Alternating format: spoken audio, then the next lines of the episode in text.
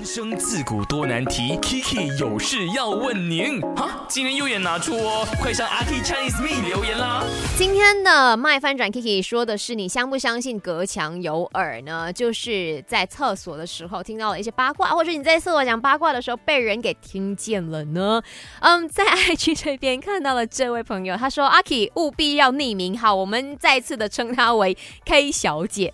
他说呢，他之前就跟同事就在厕所的时候聊着聊着说，哎，那我们今天晚上啊去看那个什么什么戏啊，然后呢，千万不能够让其他的人知道，哎，所以就是跟几个比较要好的同事相约去看电影，然后就有一些人没有被揪这样子，然后就说啊，今天我们要去吃什么东西，然后呢再去看戏，然后没有被叫到的人，我们也不能告诉他，记得不要 tag 他，结果。